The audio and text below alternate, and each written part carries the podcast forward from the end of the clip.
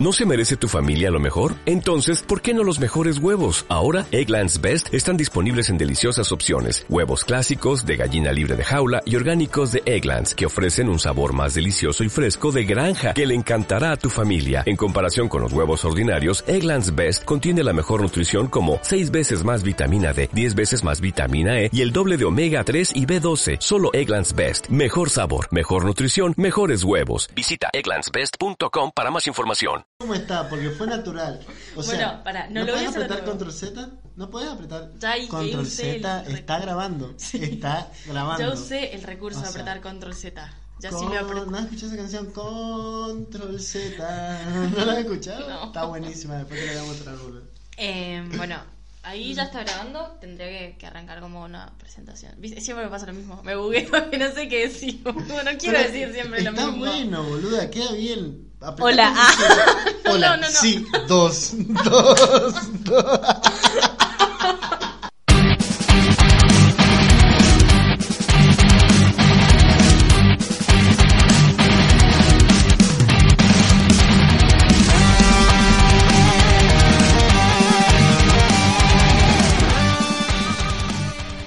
Buenas, gente querida, ¿cómo están?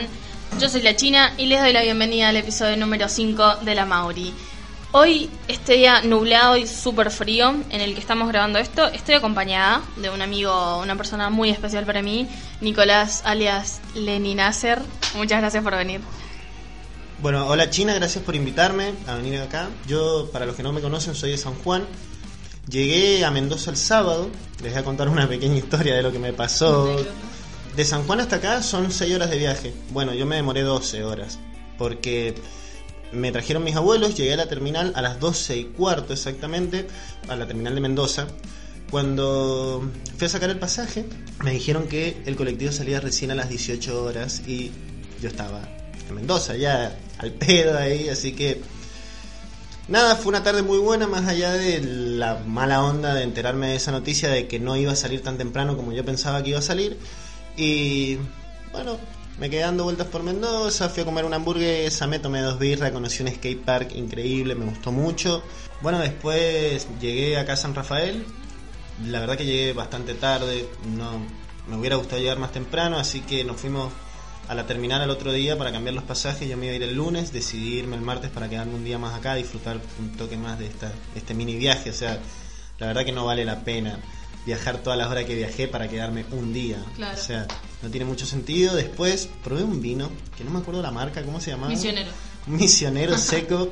O sea, lo probé un rato largo, lo probé, Sí. ponerle casi entera la botella. Me De tomé. hecho, hay que decir que el capítulo, todo lo van a escuchar enseguida, lo grabamos anoche y la presentación había quedado como media chota y la, la, que- la borré y dije, bueno, la grabemos de vuelta. Me dijo, no, estoy muy borracho, no quiero, la grabemos mañana en la mañana. Bueno, ese mañana en la mañana es ahora y esto está muy actuado. sí. Lo tenemos que decir porque es la quinta vez que lo grabamos, así que ya que quede así y a la pierda. Sí. Bueno, damos paso entonces al desarrollo del capítulo del día de hoy.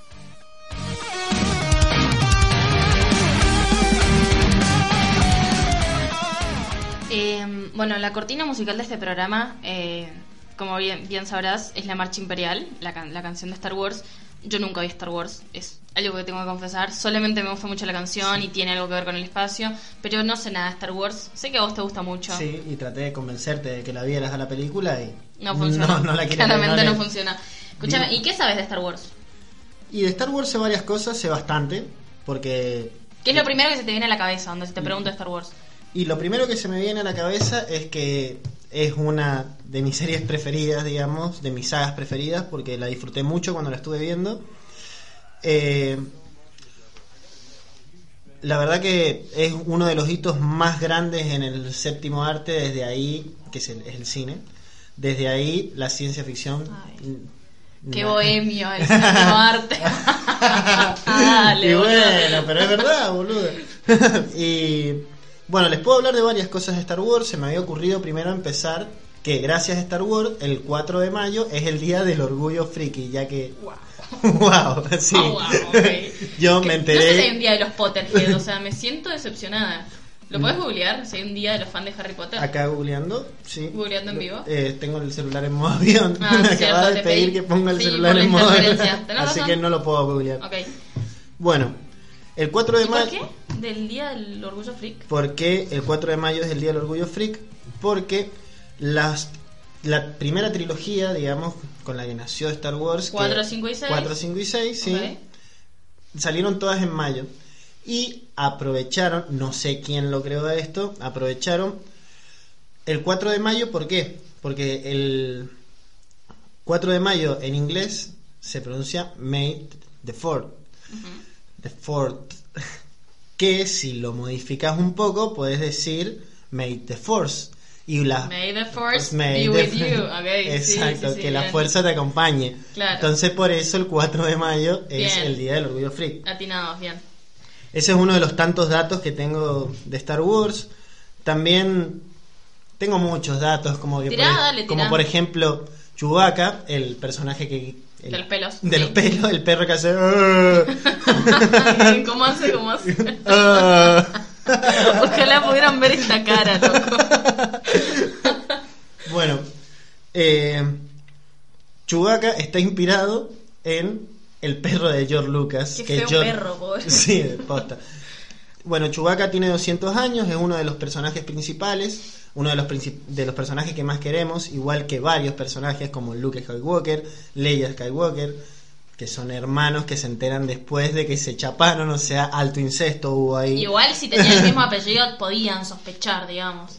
Y no sé si Leia sabía que eso... Sí, eso no sé cómo no se dieron Ah. cuenta, la verdad que no sé cómo se dieron... La verdad que no Era- sé. por, ahí, por ahí los Skywalker eran como los Pérez, ¿viste? Claro, puede ser, puede ser. No, muchos no- Skywalker. sí, puede ser que hubieran... Igual sí, si tenés como un, un imperio galáctico tiene sentido que tenga gente con apellido, no sé, caminantes del espacio, es como, ok, bueno, suena como un apellido que puede tener mucha gente. Bueno, y vengo con varios datos. Por ejemplo, también hablando, mi personaje preferido por la actitud que tiene, me gusta mucho el actor, es Han Solo.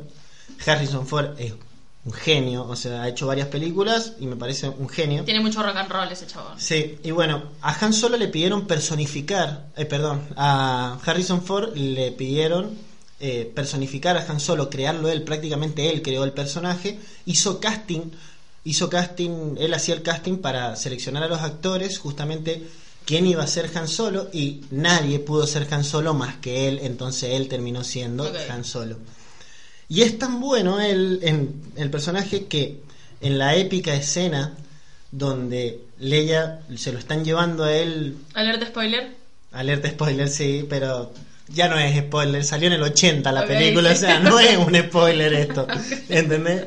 Eh, la escena en la que se lo están llevando, que lo capturan para congelarlo, el mercenario este que no me acuerdo el nombre en este momento. Sí, para- después le deja como una estatua Claro, de lo congelan ¿sí? así y cuando se lo están llevando, Leia le dice I love you, a lo que él contesta I know. Oh, bueno.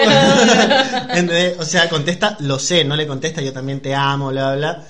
Después de tantas veces que intentaron hacer la escena ñoña de sí, yo también te amo, dijeron improvisá porque esto está quedando para el orto, entonces improvisalo, vos sos Han Solo, o sea, sos más Han Solo que Harrison Ford, fíjate qué decís porque seguro va a quedar bien y a él se le ocurrió decir I, I know. know. Qué y quedó el, el corazón de todos los fanáticos de Star Wars porque yo cuando vi la película y vi eso dije no. No, qué maestro. No, qué maestro, sí. Onda. Me amás, o sea, ya lo sé. ¿Cómo no me vas a amar? Soy Han Solo. O Claro, sea, manejo el halcón milenario, manejo la nave más rápida del universo. Así. Eh, tengo otro dato, por ejemplo, la canción de La Marcha Imperial la compuso John Williams, es todo lo que sé, no investigué mucho más, es como para Tirar darle mérito a John random. Williams, sí, sí. Eh, bueno, creo que ya nombré que Chewbacca está inspirado en el perro de Sí. George Lucas, eso ya lo Igual hablamos. me gustaría, eh, digamos, si bien Star Wars es ciencia ficción, bueno, este es un programa de ciencia y yo ahora quiero nerdear y quiero hablar de la ciencia Star Wars. Directamente la ciencia de Star Wars, ¿no vamos a Sí, ir? digamos, eh, tiene varias cuestiones. No vamos a hacer la forrada de enumerar una lista de cosas que son imposibles porque es una película de ciencia ficción, pero me parece que vale la pena por la época en la que fue hecha la película, eh, digamos, eh, fijarnos cuáles son las cosas que tienen, digamos, una aplicación posible y cuáles son las cosas que las flasharon. Porque bueno, es ciencia ficción, es, está bien.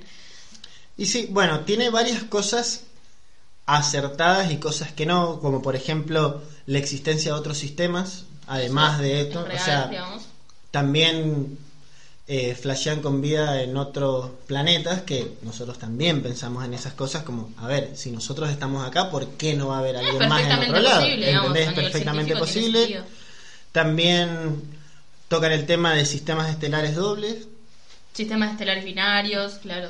otras for- hablan de otras formas de vida. También como que tienen unas especulaciones de cosas que no sé si pueden llegar a pasar, pero sí la gente está tratando Intentando, de que pase sí. como autos que vuelan, como control mental, porque Ujú. los Jedi manejan la fuerza y con la fuerza puedes hacer lo que querás básicamente con la fuerza. Claro, o sea, podés una leer- mágica. Podés leer la mente, podés levantar cosas, podés arcar gente a través de Skype, podés hacer un montón de cosas con la fuerza. Eh, Acá gente a través de Skype. Ponele, a mí lo que, más, lo que más me llama la atención podría decir es que, como digamos, dato verdadero, primero que nada es eh, la inteligencia artificial que se ve reflejada en R2D2 y en el otro robot que no me acuerdo cómo se llama. C-3PO. Ese. C3PO en español. Entonces, eh, primero eso, que me parece que, digamos, son robots bastante inteligentes, que tienen memoria, que tienen Tienen sentimientos. conciencia. Eso, son conscientes de que son máquinas, lo cual es Exacto, bastante... Tienen sentimientos. Que, que es algo que todavía no se ha logrado a ese nivel, pero que es algo que creo que a lo que aspira, digamos, la inteligencia artificial que se está investigando hoy en día. Y otra de las cosas que me parece zarpada son los sables láser, sobre todo porque yo vi que mm, una empresa japonesa diseñó unos sables láser para llevar a una Comic Con en Nueva York y, digamos, básicamente el problema principal que tienen los sables láser es que por ser láser, digamos, láser significa light amplification by the stimulated emission of radiation, es decir, amplificación de luz por la emisión estimulada de radiación, es decir, básicamente un sable láser es radiación. Y la ciencia nos dice que si un haz de luz digamos, un, tubo de luz, por decirlo de alguna manera, está en las condiciones energéticas eh, necesarias, puede efectivamente cortar cosas y si toca la piel puede eh, causar como una herida tipo de cauterización, digamos, esas cosas son posibles. Lo que no pasaría con sables láseres es que efectivamente cuando uno choca al otro, digamos, básicamente se choquen y produzcan chispazos, Claro, porque... se, se atravesarían. Claro, o sea, porque no, el es láser luz, es o sea, luz. es luz, no es tangible, es Claro, luz. está- la luz está Que hecha de puede- fotones que y te los puede fotones cortar, sí, te puede, más que cortarte, te puede llegar a quemar muy fuerte. Eh, claro, es como la luz está hecha de fotones, entonces un fotón no interactúa con otro porque no tiene masa y no podría producirse un choque, pero vos creo que me habéis dicho algo que estaban intentando hacer sables láser con plasma, ¿cierto? Exacto, estaban tra- están tratando de hacer sables láser con plasma, pero el problema que tienen es porque, por ejemplo, para vos poder tener un sable láser... Ya no eh, sería láser igual si es con plasma. Claro, ya no sería láser, eh, pero tiene que ser portable, tiene que apenas vos apretes un botón, aparezca y estar listo para pelear y necesitas una batería nuclear. O claro, sea, el plasma es como muy difícil de, de o sea, mantener en esas es condiciones. una batería enorme con un cable súper grueso. No podés hacer acrobacias y todo lo que te muestra la película es imposible. No, no se no, no se puede. puede. Pero que lo están tratando de hacer, lo están tratando de hacer. Acá hay un dato de que se lo voy a quemar esto a esta frase a, te lo resumo así nomás que me gusta mucho ver ese canal de YouTube un dato de vital importancia que es que la mítica escena en que Darth Vader le dice a Luke que es su padre nadie sabía de esa escena les dijeron exactamente el mismo día que iban a grabar la escena que iba a pasar eso solamente lo sabía George Lucas que George Lucas no fue el director de la película Solo fue el creador de la Fue el historia. creador. Ok. Eh, no me acuerdo en este momento el nombre del director, solamente sabía George Lucas, el director, y los productores de la película que iba a pasar esto, a Mark Hamill, que es, el, es Lucas Skywalker, se lo dijeron horas Sí. antes de filmar la escena, entonces se dice que la cara de sorpresa de Luke Skywalker es una verdadera cara de sorpresa, ¿entendés? Por eso... Está está como abrazado el coso y Claro. diciendo, No, está... no lo puede creer esto. Claro, ¿no? Nadie lo podía creer igual. Está súper bien actuada, es como, wow. Ahora sabemos por qué está tan bien actuada. Bien, igual tiene, tiene, no sé, bueno, podemos, es tan larga la, la serie y, y podemos hablar ahora sobre eso. Otra de las cosas que es como que a mí me llama particularmente la atención porque se, lo vemos en un montón de, de, de películas de ciencia ficción, tiene que ver como con los viajes por el hiperespacio. Bien. De repente vos tenés un cúmulo de galaxias, un montón de galaxias y los chabones van y vienen como si fuese ir de Mendoza a San Juan. bien, tiene unas naves súper reabusas, pero digamos, rompe por lo menos 20 leyes físicas del hecho de que aparezcan y desaparezcan de un lado al otro. Exacto. Digamos, en la película claramente ni siquiera es que viajan a la velocidad de la luz, van, viajan más rápido que la velocidad de la luz, lo cual se No, rompe no, no, todo. Viajan a velocidad de la luz. Ah, viajan a Entran a velocidad. de luz. Sí, claro, sí, eso sí. ya de arranque de cajón es imposible porque gracias a Einstein y a la relatividad sabemos que cualquier cosa que tenga masa es imposible que se acelere hacia la- hasta la velocidad de la luz y de hecho cualquier cosa que no tenga masa es imposible que viaje a una velocidad que no sea la de la luz. Entonces, básicamente ese es como un problema, pero bueno, es ciencia ficción, está todo bien con que Luke Skywalker eh, y Han Solo viajen a la velocidad de la luz, se los perdonamos. Se lo merecen, se lo sí, merecen. se pueden hacerlo. sí, pueden hacer lo que quieran, son unos genios, pueden hacer lo que quieran.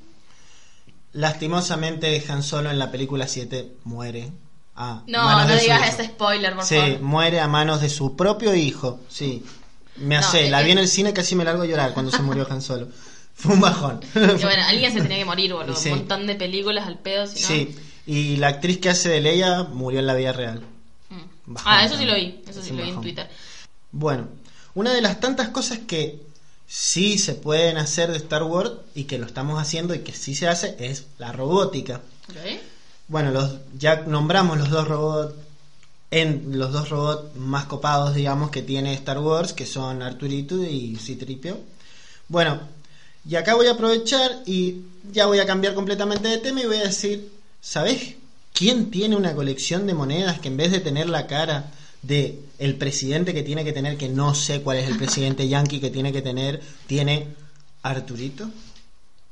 Puede llegar a ser, me parece, El personaje, Jerry. Sí. Jerry de Ricky Morty. Sí, el personaje más estúpido que tiene la galaxia. Sí, Jerry compró una colección de monedas que tiene Arturito y aquí aprovecho para empezar a hablar de algo que creo que nos gusta a los dos y sabemos que es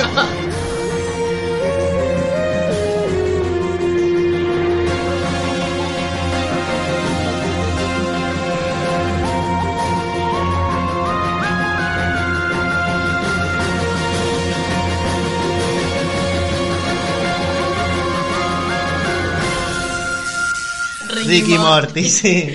Excelente serie. Yo pensaba que mi dibujo favorito eran los Simpsons, hasta que apareció Ricky Morty y ahora mi dibujo favorito son los Simpsons y Ricky Morty. no puedo elegir tampoco, boludo. Es más, no sé si creo que es una introducción de los Simpsons en los que Rick y Morty caen en la nave y matan a los Simpsons. ¿En serio pasa Sí, eso? pasa eso. Es- ¿Cuándo? No vi ese capítulo. Es un capítulo de Los Simpsons, si no me equivoco, en una de las introducciones del chiste del sofá, ese que Ah, hacen siempre, están sentados y ¡pum! cae la nave y los mata a todos. No, Morty, mataste a los Simpsons, empieza a decir. No, no lo vi, no lo vi. Entonces me faltó ver los Simpsons. sí, te faltó ver los Simpsons, fue increíble esa escena. No, no, quiero verlo. No, a mí, a mí me encanta, bueno, porque si bien, o sea, tiene tantos componentes excelentes Ricky Morty, encima que es una de las series más bizarras y morbosas y violentas y agresivas que he visto, lo cual me encanta. Tiene contenido científico piola, mucho contenido fake, pero bueno, no tiene que ser todo de verdad. Y además que me gusta mucho, mucho la personalidad de Rick. Me parece una basura, pero lo amo, digo, no puedes no amarlo. Porque encima que es la persona más inteligente de la, de la galaxia, porque hay muchos Ricks, pero él es el Rick más inteligente. de Es todos el. Rick más Rick de todos los Rick. Es el Rick más Rick de todos los Rick, exacto. Entonces, fíjate que tiene como esta personalidad como muy, muy misántropo, el chabón odia todo, por alguna razón no se suicida, seguramente considera que es mejor estar vivo porque de todas maneras nos vamos a morir, así que para qué adelantarlo. Pero es, es, es un chabón muy, muy especial, digamos. Creo que todos conocemos a alguien, digamos, está exagerado, pero todos conocemos a alguien más o menos Rick, ¿o no? Sí, sí, todos conocemos. todos conocemos a alguien más o menos Morty, ¿no? Sí, sí, cae cada pelotudo en esta vida. Pero bueno, no venimos a hablar precisamente de eso. Bueno, y... ¿Tu Bueno. favorito de Ricky Morty? Mi capítulo favorito de Ricky Morty, ya que aspiro a ser un programador con éxito, porque todavía no soy un programador exitoso, es obviamente, y lo que más amo en el mundo son los videojuegos y las patinetas, pero sobre todo los videojuegos que lo hago de siempre, es el capítulo de la simulación, que hace los... las- no son las personas, son los seres más inteligentes y con menor éxito de toda la galaxia. Eso es la, la descripción que les da Rick. Eh, hacen una simulación dentro de una simulación dentro de otra simulación para tratar de robarle la receta de la materia oscura concentrada, que la materia oscura concentrada es un supercombustible que te permite viajar más rápido que no sé qué, porque la verdad que no, lo- no me acuerdo con qué lo comparan, creo que O sea, no. igual, digamos, eso, te, te hago un paréntesis, exi digamos, creemos, creen los científicos, che, ya se metí, creen los científicos que existe la materia oscura, digamos, hay como evidencia experimental bastante fuerte de que sí existe, pero la materia oscura condensada es como una variante de la materia oscura que es ficticia, digamos, no existe en realidad, mm, teo- ni, ni siquiera teóricamente pensemos que exista.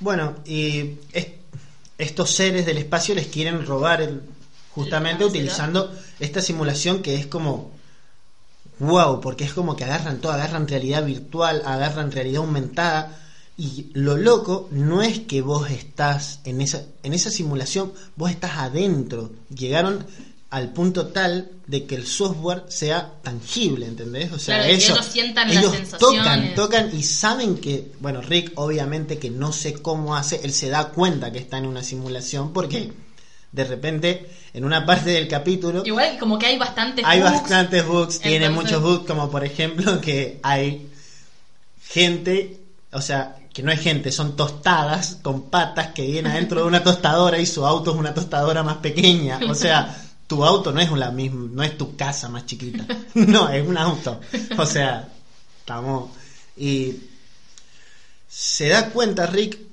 que es una simulación. Por una extraña razón, estos seres no pueden ver las personas desnudas. Les da mucha vergüenza. No sé muy bien por qué. Es más, le hacen burla a uno de estos seres porque a Morty lo simulan también. Y Rick no se da cuenta. Es de lo único que no se da cuenta. Que en realidad yo creía que no se había dado cuenta porque después le descubren la contraseña de la caja fuerte. No sé cómo hace para darse cuenta porque es Es Rick. es Rick, o sea, y les da una receta errónea de materia Y hace que explote la y nave. hace que explote la nave y se va tarareando una canción y es como encima justo aparece Jerry también está porque Que mete la pata Jerry, Claro. como siempre. la como son extraterrestres abducen abducen se dice abducir cuando que chupan, los sí. chupan y solamente simulan a las personas no abducidas y por alguna extraña razón también abducen a Jerry y que les ponen la simulación a un 5% de su capacidad y es tan estúpido que no se da cuenta y están todos sí sí sí, Sí. claro ¿Sabes quién ganó claro. el premio de la manzana? ¿Quién Sí. ganó? Y tengo una erección del tamaño de así, ¿viste? Y es como. Bueno, me gustaría que ahora vos me contés cuál es tu capítulo preferido, la verdad. Y es difícil, es difícil porque me gustan. Hay muchos capítulos que me despiertan como esa curiosidad científica. Eh, creo que mi, mi capítulo favorito, básicamente, es el primer capítulo de la segunda temporada. No me acuerdo cómo se llama, pero es el capítulo en, en el que eh, ellos arranca el capítulo con el tiempo parado y Ricky, Morty y Summer limpiando la casa porque habían estaban entrando sus papás, habían hecho una fiesta, se había ido todo el carajo, entonces la casa estaba hecho un desastre. Eso pasa en el último capítulo de la primera temporada. Entonces, en el primero, entonces en el primer capítulo de la segunda temporada, ellos paran el tiempo para limpiar la casa y todo. Después le vuelven a hacer que el tiempo fluya con normalidad y se empiezan a pelear Summer y, y Morty, entonces generan como un quiebre eh, en el tiempo y se divide su realidad en dos. Entonces Rick con una maquinita que tiene que, que detecta dos puntos, se da cuenta que hay dos realidades paralelas y trata de conciliarlas, pero bueno, se va todo al carajo y se empieza a dividir eh, el tiempo, digamos, la dimensión temporal cada vez en, en más partes.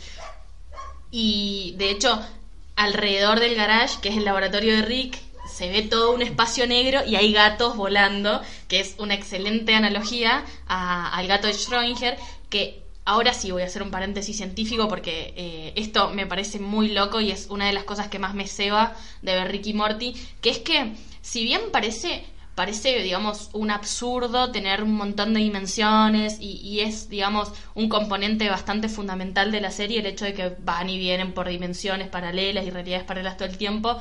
Y yo creo que parece muy absurdo, pero puede llegar a ser uno de los componentes más reales, quizás, o más posibles, porque hay teorías que realmente eh, sostienen que puede llegar a, haber muchos universos. Es, hasta ahora la física, digamos, nuestro paradigma físico de la actualidad no nos permite ni siquiera teóricamente una manera de que esos universos interactúen, así que no sabemos bien cómo sería eso de que pase de una realidad a la otra y que se conecte, pero el hecho de que existan varias realidades podría ser cierto. Digamos, hasta ahora la física nos dice que existe algo en la naturaleza que observan lo, los científicos que se llama superposición cuántica. Y seguramente alguna vez escucharon eh, el gato de Schrödinger, que es una paradoja para explicar esta superposición cuántica. ¿Qué quiere decir? La superposición cuántica básicamente nos dice, hay un sistema, ¿sí? Que tiene dos estados cuánticos al mismo tiempo. No voy a andar mucho en eso. Básicamente, el gato de Schrödinger nos dice, Schrödinger fue un físico que ideó esta paradoja para poder darle, digamos, algún sentido en, el mundo como macroscópico para que podamos entenderlo. No es tan así, pero es de la mejor manera que podríamos entenderlo. Lo que pasa es que a niveles cuánticos pasan cosas que casi nadie entiende, ni siquiera los cuánticos. Entonces, esta analogía sirve para acercarse un poquito a lo que puede llegar a estar pasando. Digamos que tenemos un gato encerrado dentro de una caja y que adentro de esa caja también hay una botellita de veneno. Afuera de la caja tenemos un, una pistola que dispara un electrón. ¿sí? Cerramos la caja bien herméticamente y disparamos el electrón.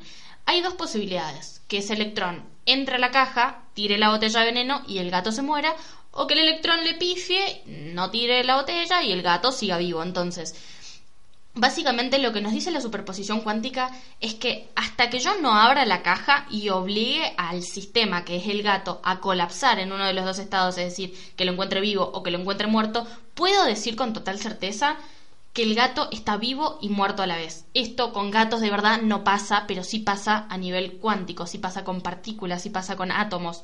Y es algo que realmente se observa, digamos, eh, en, los, en los experimentos. Entonces, para este experimento hay eh, dos interpretaciones, digamos. Una es la interpretación de Copenhague, que nos dice que, bueno, cuando nosotros abrimos la caja, obligamos a ese sistema a colapsar en un gato vivo y en un gato muerto. Y después, o en un gato muerto, digamos.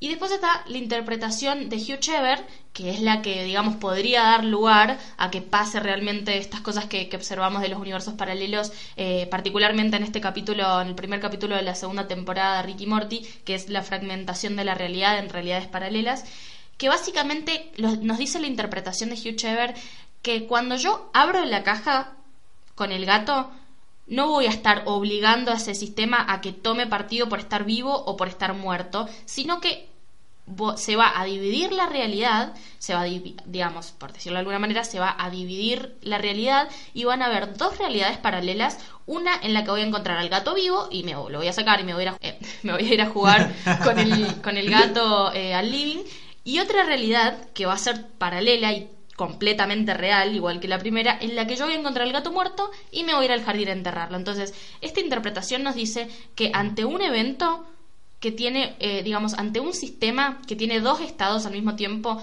el hecho de que yo quiera actuar, digamos, medir ese, ese sistema para encontrarlo en una de sus, de sus posibilidades, eso va a hacer que se fragmente la realidad y que yo pueda encontrar el sistema en todas las realidades posibles. Es decir, todas las posibilidades se cumplen, no como en la interpretación de Copenhague que nos dice que solamente se va a cumplir una de las dos posibilidades cuando yo vaya a medir ese sistema. Entonces, esa es una teoría súper compleja que como recién dije ni siquiera los físicos cuánticos entienden la física cuántica eh, pero digamos eh, es como un fundamento teórico bastante sólido para no tenemos evidencia experimental de eso pero eventualmente podría ser cierto, digamos, si alguna vez encontramos la manera de interactuar con otros universos, podríamos realmente comprobar eh, si es así como, como vemos en Ricky Morty o si es otra de las flayadas del cine, digamos.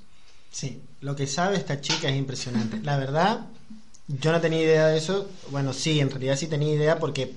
lo Hablamos tengo- muchas veces. Hablamos de esto antes, en realidad. Eh, yo otro dato que les quiero dar de Ricky Morty no tiene nada que ver con la ciencia, es una de las tantas cosas que me gustan a mí. Bueno, yo vivo en San Juan.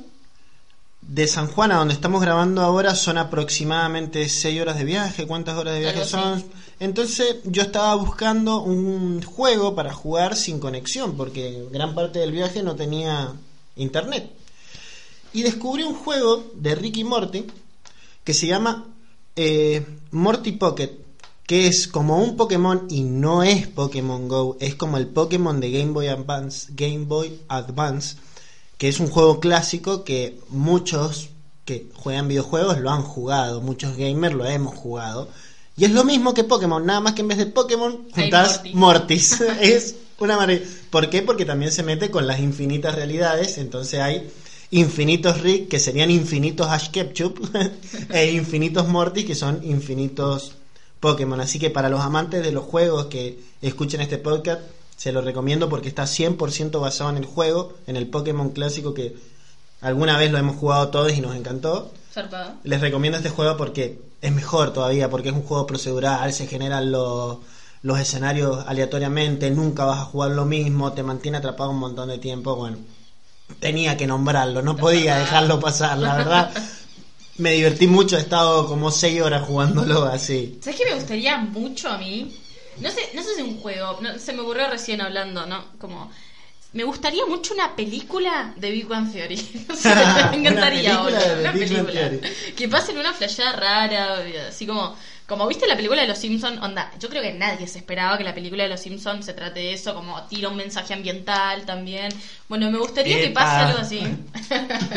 me gustaría que pase algo así con The Big Bang Theory, porque me, me gusta mucho Sheldon, no quiero dejar, o sea, ya vi todos los capítulos de las 800 temporadas que tiene y no quiero dejar de ver a Sheldon haciendo cosas nuevas, ¿entendés? Pues me pasa con Sheldon lo mismo que me pasa con Morty, es un forro súper No, inteligente, con Rick, gracias, es un forro súper inteligente, un chabón re loco, súper egocéntrico, que odia al mundo, que él es el mejor y que se caga en todo, pero, digamos, eh, qué sé yo, tienen, digamos, algunas distinciones en su personalidad.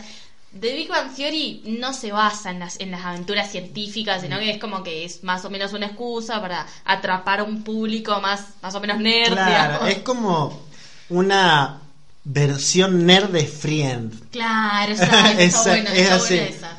Es buena A mí me encantan las comedias así con el público que aplauden, todo me fascina, me fascina, me encanta. Pero está bueno. Pasa que, igual, algo que rescato, ponerle de Big Bang Theory es que el contenido científico es mucho más escaso que en Ricky Morty, pero es mucho más verdadero, Certero, digamos. sí, sí. Porque diga, los chabones, aparte, hacen divulgación de alguna manera, porque si bien, digamos, los personajes, tanto Leonard como están medios encerrados, che, yo estudié astronomía y les juro que sí son como Rajesh, chicos, o sea, es como, si es así la gente que estudia astronomía. Yo amo a Penny. Bueno, todos amamos a Penny. Todos amamos a Todos Penny. amamos a Penny. Entonces es como, eh, pero de todas maneras tiene como un contenido divulgativo bueno porque, digamos, hay, hay comentarios chotos, por ahí como en la primera temporada de Big Bang Theory, Penny organiza una fiesta en su departamento y cae Sheldon, una fiesta de disfraces, y cae Sheldon disfrazado de efecto Doppler. Entonces vos, si te querés reír de eso y no sabes lo que es el efecto Doppler, no, no te va a dar risa, no vas a entender el chiste, entonces eso te obliga a poner pausa y a googlear en el teléfono efecto Doppler, porque te querés reír, te querés sentir parte de eso, por eso estás viendo la serie, ¿entendés?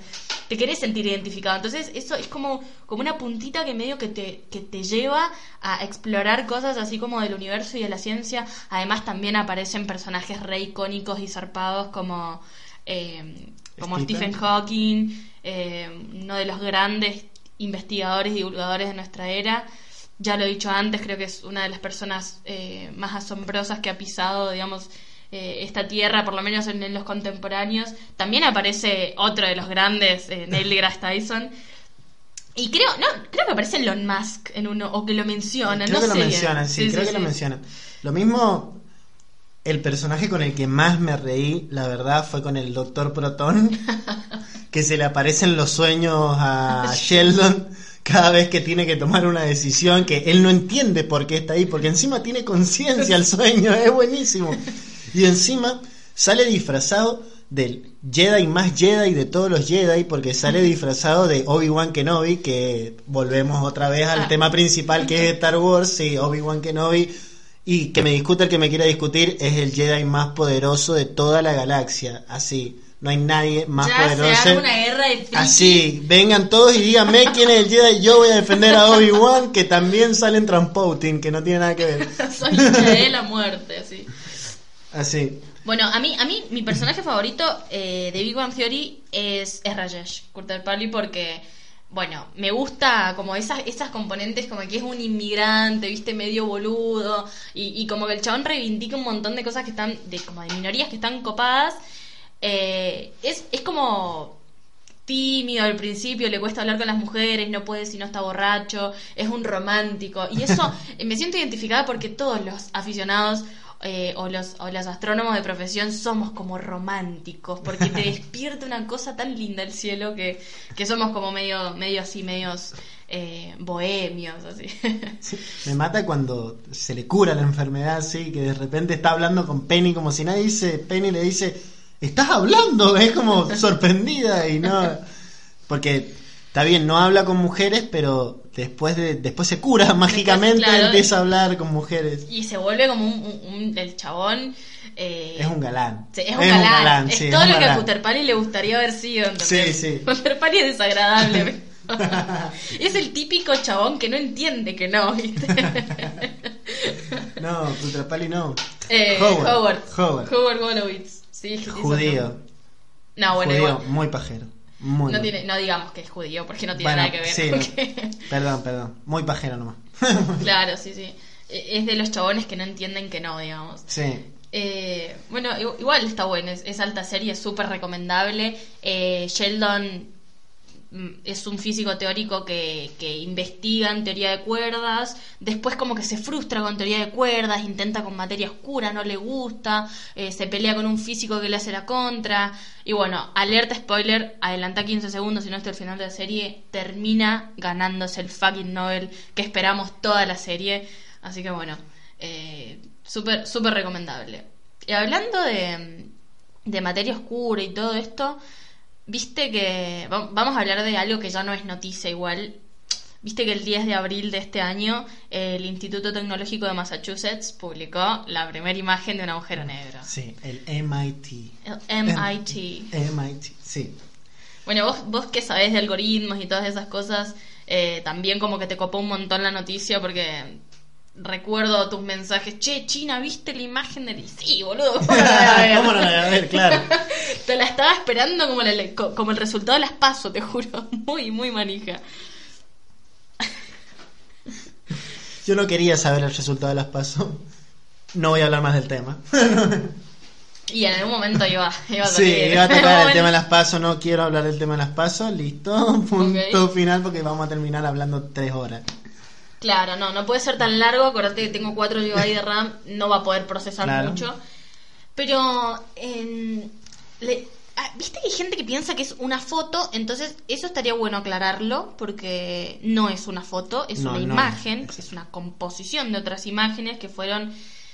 Eh, fue un bardo, realmente estuvimos un montón de horas leyendo y discutiendo sobre esto y buscando fuentes y viendo videos de Quantum Fracture y de Platzi, porque sí, son nuestras fuentes de, Son nuestras de fuentes de información, confiable. confiable, exacto, Se las sí. recomendamos.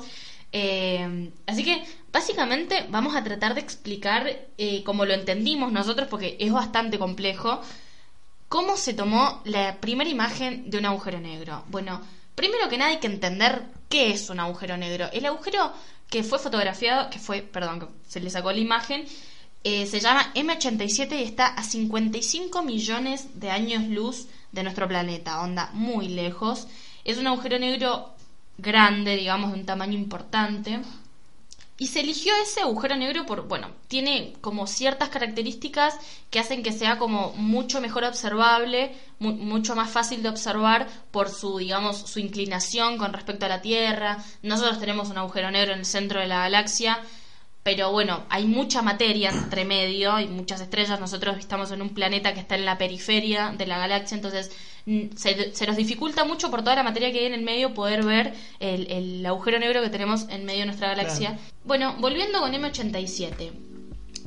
Em, ¿Cómo se tomó la imagen del agujero negro? Es un tema, la verdad, bastante, eh, digamos, hay mucha información al respecto y conforme más va pasando el tiempo desde que se tomó la imagen, vamos sabiendo cosas que antes no sabíamos, entonces vamos como completando nuestro panorama. El hecho es que eh, la mayoría de la gente piensa que se usó un algoritmo que se llama Chill, que fue ideado por una doctora en sistemas informáticos que se llama Katie Bowman, pero en realidad eh, no fue así. No fue así porque Katie en realidad hizo este algoritmo que se llama Chill. Ella estaba a cargo de un proyecto en 2016 en el, en el Instituto Tecnológico de Massachusetts, pero ella en realidad eh, ideó este algoritmo que no fue usado para sacar la imagen del agujero negro, sino que se usaron, se implementaron, digamos, otros algoritmos que fueron basados en el algoritmo de ella. Lo que sí hizo el algoritmo de ella fue ser usado para eh, recrear, digamos, el, agujero negro de la película Interestelar, que creo que tengo entendido que... Básicamente lo usaron para hacer una simulación bastante acertada de lo que es un agujero negro, ¿entendés? Claro, porque en realidad eh, eso que escuchábamos hoy es como vos podés, eh, digamos, representar algo de lo que tenés más o menos una idea como es, solamente que como nunca antes habíamos observado un agujero negro, podíamos llegar a inferir cómo es más o menos, pero realmente no teníamos como una imagen de referencia para saber cómo tiene que ser. Entonces no sabemos del 100% qué tan real era esa simulación hasta ahora que tenemos efectivamente una imagen yo he escuchado como por ahí como cierta inseguridad al respecto, che, es como, ¿qué tan así? ¿Qué tanto sabemos sobre, sobre esta imagen? ¿Qué tanto nos podemos fiar de que sea así? Y realmente, digamos, han sido casi seis años de laburo de un montón de gente eh, especializada y abocada solamente a hacer esto, entonces eh, se usaron técnicas se revisaron los parámetros un montón de veces hasta que llegaron a la, a la conclusión final, digamos, que es esta imagen. Y sí, es, en realidad fue bastante complicado, o sea, es bastante complicado llegar a tener esta imagen porque no es una foto, o sea, lo recalco porque no es una foto, no utilizaron una cámara, no, utilizaron telescopios. Telescopios y radiotelescopios utilizaron que toman la imagen a través de ondas, o sea, es una imagen generada y por ejemplo, si toda la gente que sepa sobre generación de imagen, si vos querés, por ejemplo, generar un vaso digitalmente, aprovechando que tengo un vaso acá al lado mío. un vaso de vino, cabe aclarar, misionero seco. Sí, está bueno, bastante bueno, vino de acá de San Rafael, bastante bueno, me gusta mucho. Eh, vos ya sabés lo que es un vaso, ¿entendés? Entonces, si vos lo querés simular, es prácticamente copiar lo que ya sabés, pero si no sabés lo que es, ¿cómo haces? Encima, otra cosa que pasó, que esto es lo loco de cómo funciona este algoritmo, es que no solamente no sabían cómo era un agujero negro, sino que no podían tener todas las imágenes, o sea, utilizaron como telescopio prácticamente toda la Tierra porque no es que usaron toda la Tierra, usaron radiotelescopios ubicados en muchas partes del mundo y se dice que utilizaron la Tierra entera como lente. Claro, lo que pasa que eso ese proyecto se llama Event Horizon Telescope, que es el, un telescopio que en realidad no es un telescopio, es una, un montón de telescopios, un sistema re grande de telescopios que absorben ondas en la longitud del radio, son radiotelescopios, y funcionan en pares, es decir, uno se conecta con el otro, después otro se conecta con otro, después otro se conecta, se conecta con otro, y aprovechando la rotación de la Tierra van recabando información que les llega desde el agujero negro y desde todo el universo para ir reconstruyendo, digamos, esas, esas ondas que llegan. ¿Por qué? Porque estamos observando un objeto que está muy lejos, onda, muy, muy lejos. Hablamos de 55 millones de años, es decir, la luz, los haces de luz que salen del agujero negro van a tardar 55 millones de años hasta llegar a la Tierra. Es decir, que la imagen que estamos viendo ahora es de un agujero negro de hace 55 millones de años, digamos. Entonces, lo que, lo que pasa es que las ondas son tan grandes que mm, necesitamos un telescopio del tamaño del planeta para poder disminuir el efecto de difracción. Entonces, lo que hacemos es usar un montón de telescopios, pero ¿qué pasa? Tenemos, no tenemos toda la información lumínica, tenemos alguna información lumínica que proveniente, digamos, de, los telescopios que están ubicados alrededor de todo el planeta. Pero como la mayoría de nuestro planeta es océano, no podemos poner telescopios ahí y tenemos como un vacío grande. Pero ahí toca aplicar un montón de técnicas súper complejas para reconstruir, digamos, los espacios vacíos. Les podría hacer una analogía, no es lo mismo ni en pedo, pero como para que tengan una idea, lo que se hace con Photoshop cuando, por ejemplo, uno tiene una imagen y quiere sacar algo, entonces el algoritmo, digamos, del programa ayuda a reconstruir, usando, basándose en los datos del contexto, ayuda como a reconstruir la parte que uno corta, ¿no? Entonces, más o menos eso es lo que hizo este algoritmo. La técnica que se, que se usó, eh, usando todos estos telescopios, se llama interferometría astronómica y bueno, fue un laburo de mucho tiempo porque además, o sea, es mucho, es mucho lo que hay que hacer. Además de uno que recibe toda esa información, imagínense que hay radiofuentes, es decir, cosas que expelen ondas de radio en toda la galaxia y nosotros mismos como planeta, como civilización, generamos un montón de ondas de radio, entonces es, todo ese ruido que, reciben las antenas hay que correrlo para quedarse con las ondas de radio provenientes del objeto que queremos estudiar. Entonces, realmente fue mucho, mucho laburo, por eso les podemos decir con total certeza que esa imagen es muy acertada y es muy próxima a, a lo que podemos observar de un agujero negro.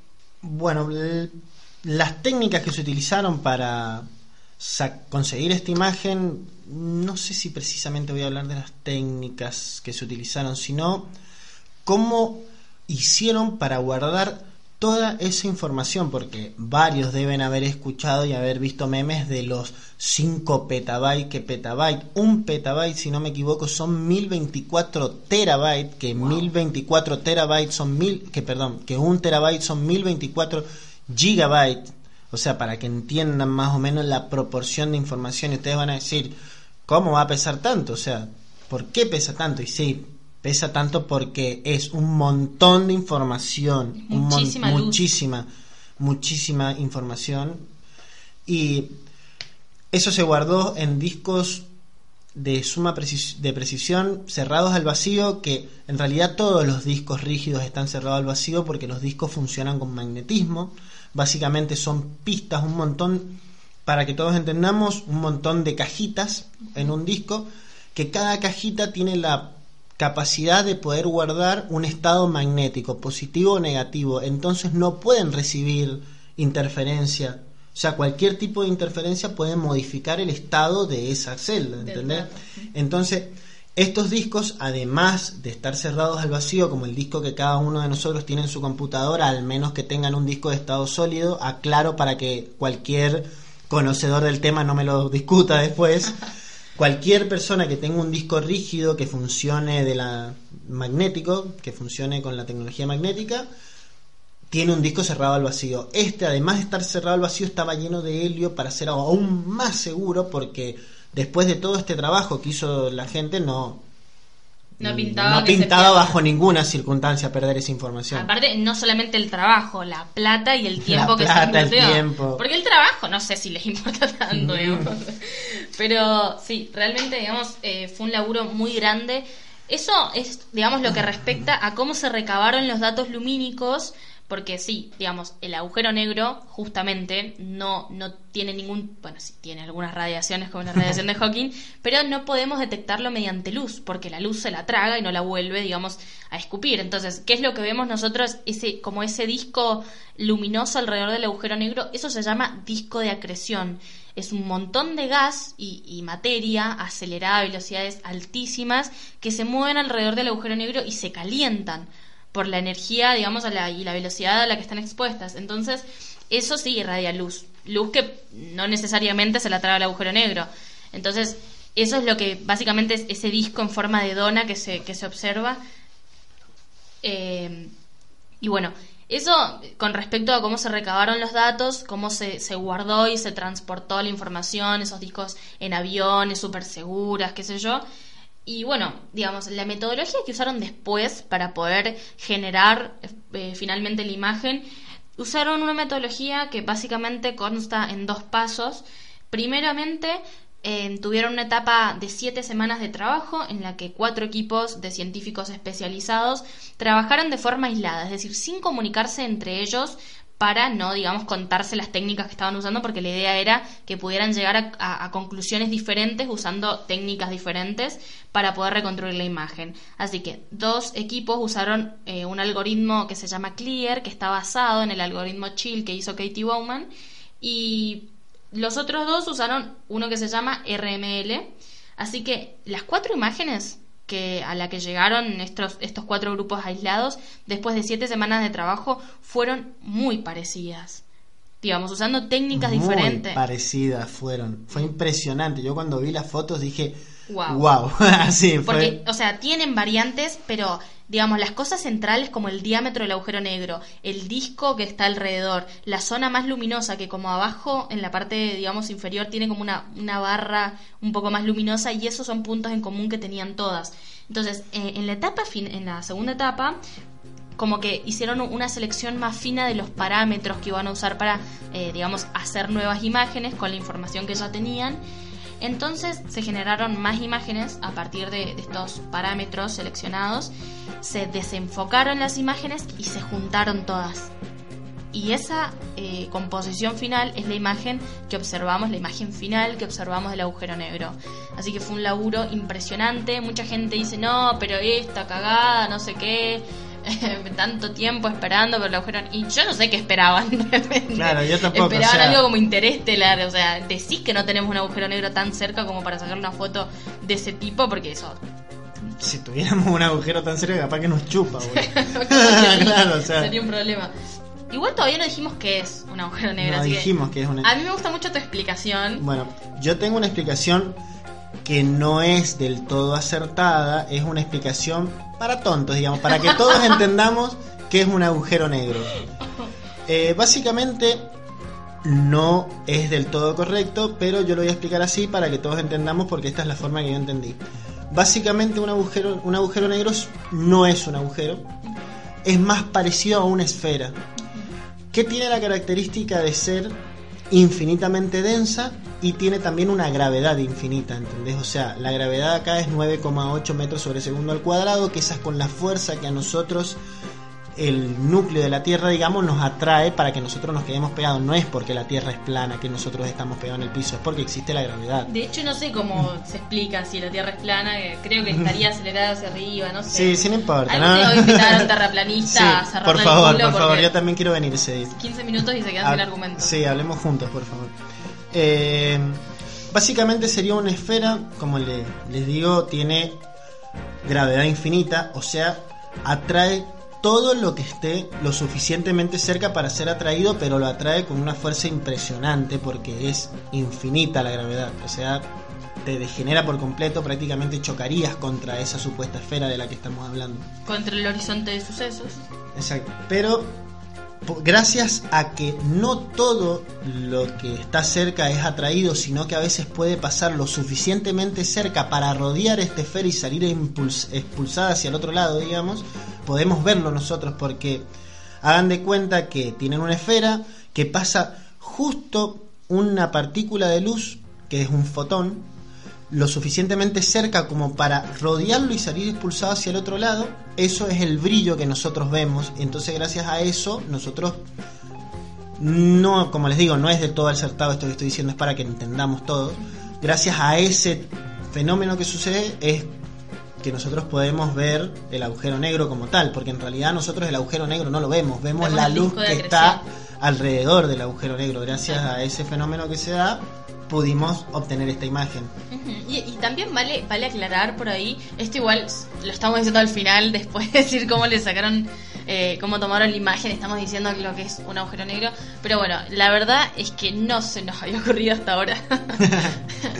¿Y cómo, cómo se genera un agujero negro? Bueno, esa pregunta eh, ha sido fruto de debate durante mucho tiempo porque en realidad hay muchas formas de, que el universo genere un agujero negro. Es decir, en las condiciones iniciales de nuestro universo era tan violento el contexto, digamos, que decimos que se podrían haber generado agujeros negros supermasivos y cuestiones así. Lo que sí sabemos es que una forma como tradicional del universo de generar agujeros negros es el colapso de estrellas supermasivas. Es decir, ¿vieron las nebulosas esas tan bonitas que le saca fotos el Hubble? Bueno, esas nebulosas tienen que ver muchas veces con estrellas muy masivas que llegan a un punto crítico de su evolución, de sus vidas, y tienen como una pelea entre una fuerza que las que es la gravedad que las impulsa hacia adentro y otra fuerza que es la de, la de las reacciones nucleares que se producen adentro del, núcleo de la estrella que le impulsan hacia afuera entonces como ese tira y afloje todo el tiempo hace que la estrella termine por colapsar y explote digamos expeliendo sus capas exteriores de materia al medio interestelar y generando digamos e, esas nebulosas tan bonitas que vemos ¿qué pasa? cuando la estrella es todavía más masiva este colapso gravitacional termina no por hacer eh, una supernova, una explosión de este tipo y generar una nebulosa, sino que se genera un colapso gravitacional, una especie de implosión, podríamos decir, aunque no es lo más correcto, pero para que lo entiendan, y se genera un rompimiento, digamos, una singularidad en el tejido espaciotemporal que hace que la densidad y la gravedad en ese punto del espacio se vuelva infinita así es como se genera un agujero negro fruto de un de, digamos de, una estrella supermasiva aunque a, niveles cuánticos también hay maneras digamos básicamente se necesita muchísima energía para no necesariamente mucha masa pero sin mucha energía para poder eh, generar un agujero negro. Cortarlo eso. Esa parte, esa parte la corté bueno quedó muy bien. Bueno eh, eso fue básicamente el capítulo del día de hoy de la Mauri. Le espero sus, recomendaciones, sus comentarios eh, y todo lo que tengan para, para aportar. Eh, arroba la Mauri Podcast es el Instagram de este proyecto. También pueden encontrar este podcast en Spotify, iBox y también en YouTube. Así que muchísimas gracias, Lenny, por acompañarme. Gracias, gracias a vos por invitarme, que en realidad yo le sugerí a ella que quería grabar con ella, pero gracias por decirme que sí y dejarme estar acá ahora. Bueno, gente, nos vemos. Sean felices y miren el cielo. Muchas gracias por escuchar. Hasta la próxima.